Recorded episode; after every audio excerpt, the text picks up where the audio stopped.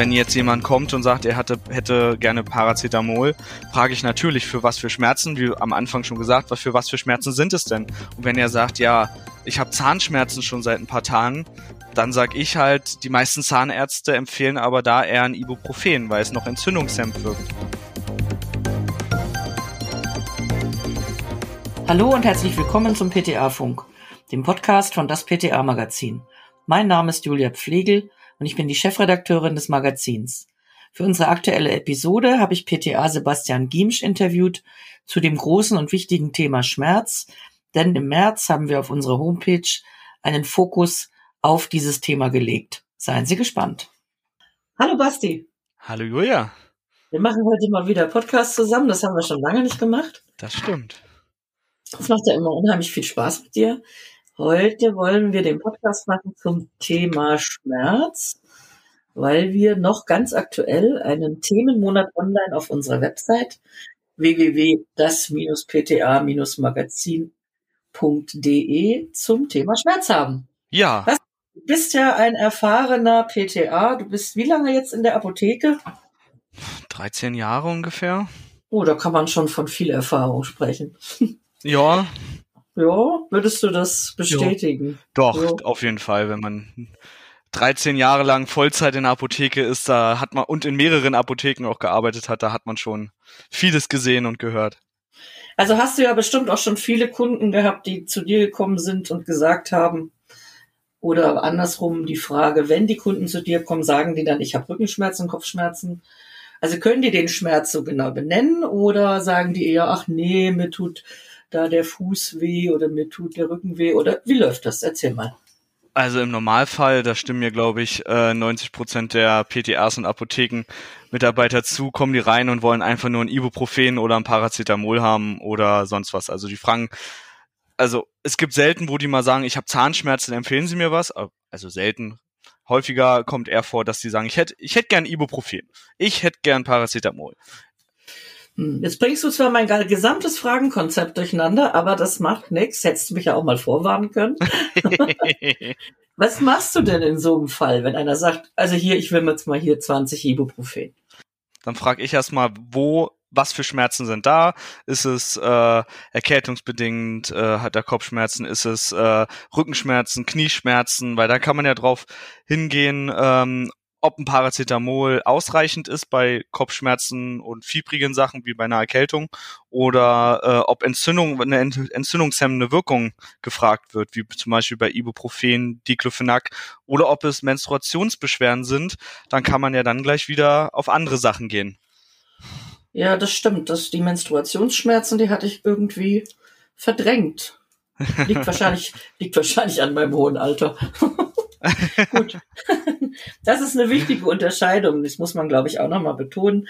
Paracetamol, tolles Schmerzmittel, aber keine oder ganz wenig nur, wenn überhaupt, entzündungshemmende Wirkung. Äh, Ibuprofen, gut, schon anders. ASS sowieso. Naproxen. Genau, Diclofenac, Naproxen. Di Diclofenac, Naproxen. Ja, wie, wie, äh, wie wählst du das aus, das Schmerzmittel? Also ein bisschen hast du es ja schon beschrieben. Ähm, wirken die auch unterschiedlich stark oder wie sind da so deine Empfehlungskriterien? Also ähm, ich fange dann zum Beispiel, wenn es jetzt sagen will, ich habe äh, Kopfschmerzen und möchte ein Ibuprofen, dann gebe ich das natürlich, keine Frage, äh, frage aber dann auch nach Allergien. Was die Unterscheidung der, ähm, der Wirkstoffe angeht, wenn es natürlich eine starke entzündliche Erkrankung ist, wie zum Beispiel starke Schmi Knieschmerzen, dann würde ich natürlich eher auf ein Diclofenac gehen, weil das natürlich stärker entzündungshemmend wirkt als ein Ibuprofen. Mhm. Ibuprofen wirkt aber dann stärker schmerzlindernd. Also das muss man differenzieren, was dem Patienten, dem Kunden halt auch wichtig ist. Ne? Also wenn er sagt, äh, mein Arzt hat mir immer äh, Diclofenac aufgeschrieben, äh, ich komme jetzt aber gerade nicht zum Arzt, äh, ich würde jetzt gerne einen Diclofenac für zwei Tage haben.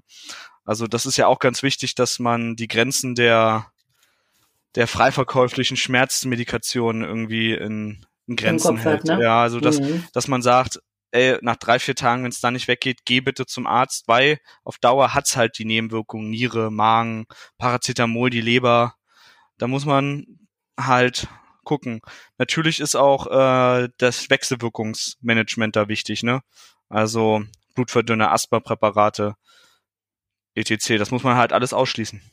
Muss man vielleicht auch nochmal betonen, also in der Selbstmedikation drei Tage, drei bis vier Tage und nicht häufiger als zehn Tage im Monat ein Schmerzmittel genau. nehmen. Genau. Weil, weil du gerade gesagt hast, Knie, ne? Du hast, hast gesagt, entzündetes Knie. Da gibt's natürlich topische Arzneimittel und orale. Wie unterscheidest du da oder was empfiehlst du wie, wem? Ich empfehle dann immer, wenn eine Schwellung dabei ist, empfehle ich immer gerne äh, ein Gel, halt, weil das Gel halt noch ein bisschen kühlt. Nehme ich persönlich auch selbst. Oder mach äh, schön, schöne Wickel mit den, äh, mit den Gelen, um ein bisschen die Kompressionskraft, drücke ich es mal aus, ein bisschen, dass es um die Penetration in die Haut ein bisschen gefördert wird. Ich bin eigentlich eher pro Tabletten als Gel, ist meine persönliche Meinung.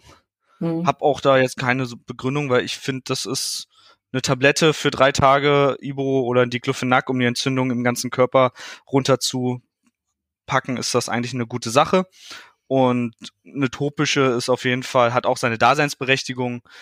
Ich persönlich habe ja einen Kreuzbandriss und äh, bei mir haben zum Beispiel viele Gele nicht viel geholfen. Hängt sicherlich auch von der Stärke des Schmerzes genau. und von der Lokalisation und so weiter genau, ab. Ne? Genau. Und auch, ich glaube, von der persönlichen Präferenz, weil genau. es gibt bestimmt Leute, die sich lieber einen Wickel machen. Genau. Entschuldigung, als eine Tablette einzunehmen.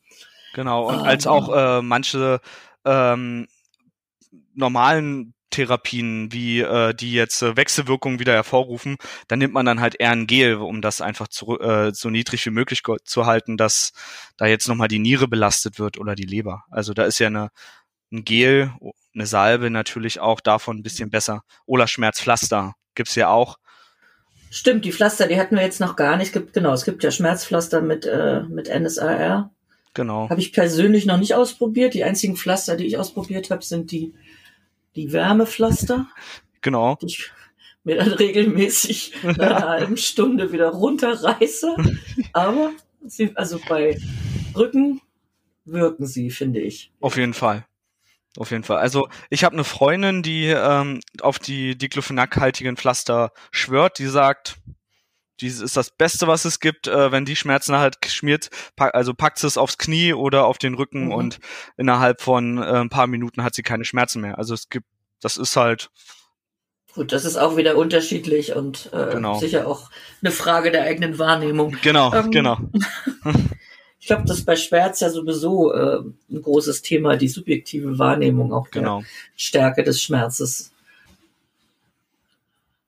Was meinst du, ähm, bin jetzt ein, also wenn jetzt ein Kunde mit einem konkreten Schmerzmittelwunsch in die Apotheke kommt und du bist der Ansicht, äh, du hast etwas Besseres für ihn. Also erstens probierst du das oder sagst du, nee, wenn der das haben will, äh, kriegt er das? Und zweitens ist es dir schon, wenn du es probierst, schon öfter gelungen, den Kunden davon zu überzeugen, dass du das besser weißt als er. Tatsächlich passiert mir das regelmäßig. Also ganz oft äh, ist er auch nicht böse gemeint, die Leute haben halt mhm. an sich nicht nicht die große Ahnung, was jetzt äh, das Perfekte für sie ist, außer sind vielleicht Ärzte oder selbst in der Apotheke tätig.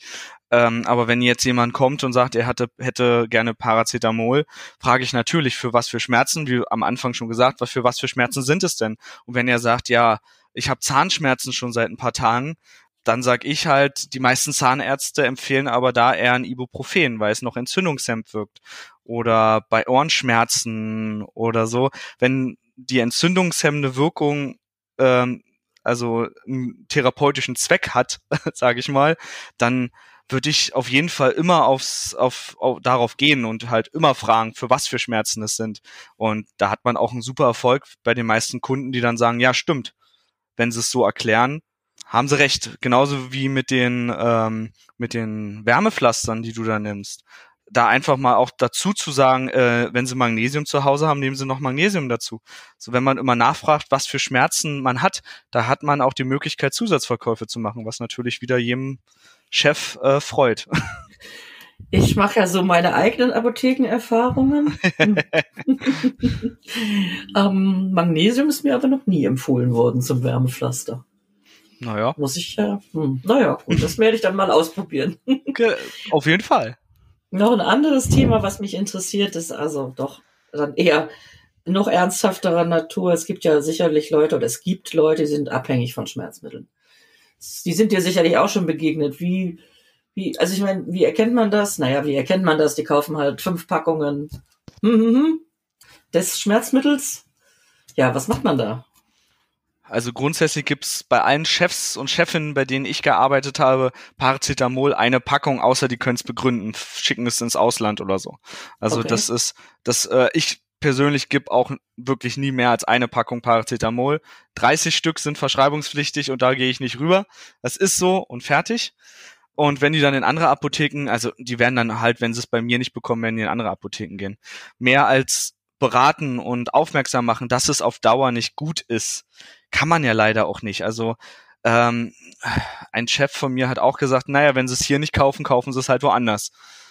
Es ist einfach wirklich so. Es gibt ja auch hier in Berlin gibt es auch mehrere Leute. Ich habe ja in Berlin jetzt schon in mehreren Apotheken gearbeitet, wo, ähm, wo ich dann die Leute jedes, also die gleichen Leute sehe, die dann ihr Paracetamol kaufen und so. Und wenn ich dann so mit befreundeten PTAs rede, kennt ihr äh, die Frau so und so und so und so? Ja, ja, die kommt auch regelmäßig zu uns und so. Das ist halt, ja, mehr als beraten kann man mehr halt als beraten nicht. kann man nicht. Das, das stimmt. Hat ja auch jeder, muss man ja auch mal sagen. Das sind alles erwachsene Menschen, die eine Eigenverantwortung haben. Genau, ja. genau.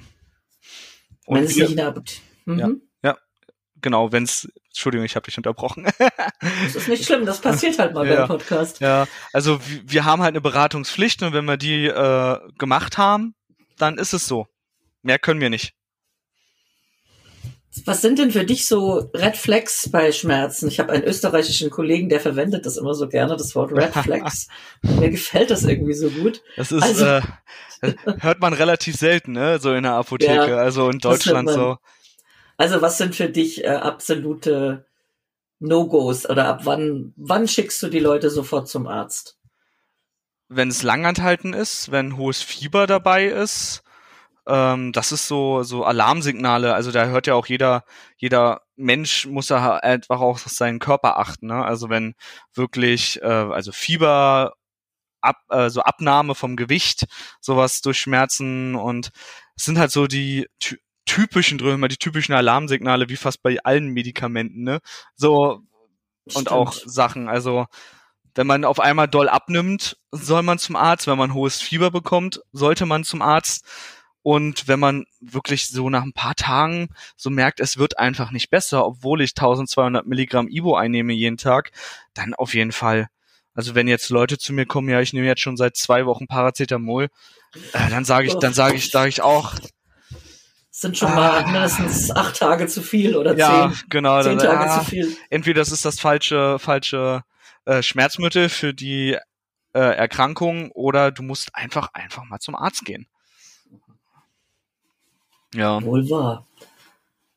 Ja, Red Flags sind Alarmsignale. Da hast du mich jetzt drauf gebracht. Ja. Mir fiel es nämlich nicht ein. Ja. So, sind wir schon wieder am Ende unseres Podcasts. Das ist unglaublich. Oh, jetzt kommt so die das geht so schnell. Die letzte Frage, Basti, der Aufreger der Woche. Hau mal, hau mal einen raus hier. Aufreger der Woche. Jo. Positiv oder negativ? Äh, also ich sag, ich sag mal so, ich habe äh, beim Corona-Testen bei mir in der Apotheke zwei Posi also drei positive rausgezogen, die asymptomatisch waren. Das war für mich ein Erfolgserlebnis, wo ich sage, ja, ich habe wieder äh, drei Leute rausgezogen, die eventuell 20 mhm. andere Leute an anstecken könnten. Und ja, das ist da war ich auch äh, sehr glücklich und das war auch alles sehr cool mit dem Gesundheitsamt und so mit dem mit der Kommunikation. Das war wirklich, das war so ein positiver Auf, eine positive Aufregung die Woche. Also negativ ist ja, wir haben ja im Vorgespräch drüber äh, drüber parliert, dass du nicht geimpft bist bis jetzt. Also ich finde das unmöglich. Das stimmt. Man, also jeder, der diese Tests durchführt, finde ich, muss in der Prio nach vorne rücken. Das kann doch wohl nicht wahr sein. Ich finde allgemein, dass Apothekenpersonal nach vorne gerückt werden sollte, weil wir jeden Tag mit, ja. mit kranken Leuten zu tun haben und man weiß ja nie, ob die jetzt Corona haben und oder nicht. Und so wie die das Masken tragen ja auch eine eine schwere Sache ist, wie es scheint, wenn die in die Apotheke kommen. Immer noch. Äh, Mhm, immer noch. Finde ich, dass äh, Apothekenpersonal auf jeden Fall äh, Stufe 2 sein sollten, müssten. Und ich hoffe, das wird auch bald so kommen. Na, wenn wir denn mal genug Impfstoff haben, da wollen wir ja auch alle drauf hoffen, nicht wahr? Genau. Also, äh, wenn Astra, also bevor AstraZeneca weggeschmissen wird, ich nehme ihn. Ich nehme ihn auch sofort. Gut, mein lieber Basti, ich danke dir für das schöne Interview, ähm, was ich jetzt auch sofort schneiden werde, damit das morgen online ist. Ah, schön. Es ist also schneller, als die Post es erlaubt. Schön. Und dann sage ich mal Tschüss, ne? Bis bald. Tschüss, einen schönen Tag. Bleib gesund. Dito, ciao. Ciao. Das war unsere aktuelle Episode vom PTA-Funk, dem Podcast von das PTA-Magazin. Danke an alle, die uns zugehört haben, uns downgeloadet haben. Danke an alle, die uns liken und abonnieren. Bis dahin und zum nächsten Mal.